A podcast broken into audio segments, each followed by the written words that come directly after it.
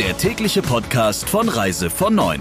Die Top-News der Travel Industry im Überblick.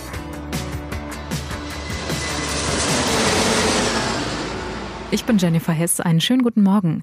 Die Weltmesse für Tourismus, die ITB Berlin, findet nächstes Jahr nur digital statt. Damit wird sie wegen der Corona-Pandemie ein zweites Mal als Präsenzveranstaltung ausfallen. Die Messegesellschaft hat entschieden, dass die ITB Berlin und der ITB Kongress vom 9. bis zum 12. März nur digital ablaufen. Die Messe soll schon dienstags losgehen und vier Tage dauern. Sie konzentriert sich auch voll auf Fachbesucher. Die Publikumstage am Wochenende werden gestrichen. Inhaltlich will die ITB die Schwerpunkte auf Content, Business und Networking legen. Weitere Details zur virtuellen ITB Berlin sollen am 16. November auf der Website veröffentlicht werden. Nach den Corona-Fällen auf einem 1A Vista-Schiff gibt es jetzt auf noch zwei Flusskreuzern Corona-Fälle an Bord. Es sind vier Crewmitglieder der Vista Tiara infiziert. Reise von Neun hat erfahren, dass das Flusskreuzfahrtschiff im Hafen von Passau liegt, wo die aktuelle Donaureise regulär endet. Die Gäste durften abreisen, die Crew ist in Quarantäne. Und auf der Swiss Crystal haben sich mindestens 60 Passagiere angesteckt.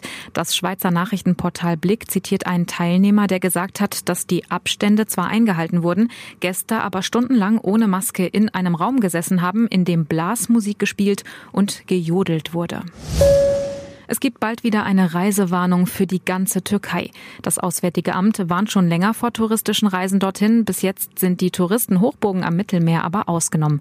Das ändert sich am 9. November. Ab dann gilt die Reisewarnung wieder für das ganze Land. Einen Grund dafür hat das Auswärtige Amt noch nicht genannt. Damit der Tourismus auf den Kanarischen Inseln nicht wieder zusammenbricht, weil es zu viele Corona-Neuinfektionen gibt, will das regionale Parlament Besuchern einen Corona-Test vorschreiben. Das neue Gesetz soll in den nächsten Wochen beschlossen werden. Die Kosten für die Tests sollen die Urlauber übernehmen. Die müssten dann einen negativen Corona-Test vorweisen, der nicht älter als 72 Stunden sein darf. Hotels und andere Einrichtungen dürften Gäste dann wohl ohne negatives Testergebnis am Empfang ablehnen. Zusätzlich zum Test soll auch die Nutzung der spanischen Corona-Warn-App über das Dekret verpflichtend werden. Fast 200 Flughäfen in Europa sind von der Pleite bedroht. Der Flughafenverband ACI Europe befürchtet die Pleite von 40 Prozent seiner Mitglieder. Nach seinen Berechnungen laufen 193 Airports Gefahr, in die Insolvenz zu schlittern, vor allem regionale Flughäfen.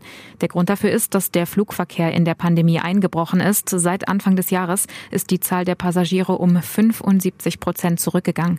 In den Statistiken haben dadurch 1,3 Milliarden Fluggäste gefehlt. Der Flughafenverband fordert deshalb finanzielle Hilfe von den Regierungen, auch weil fast 280.000 Jobs in Gefahr sind.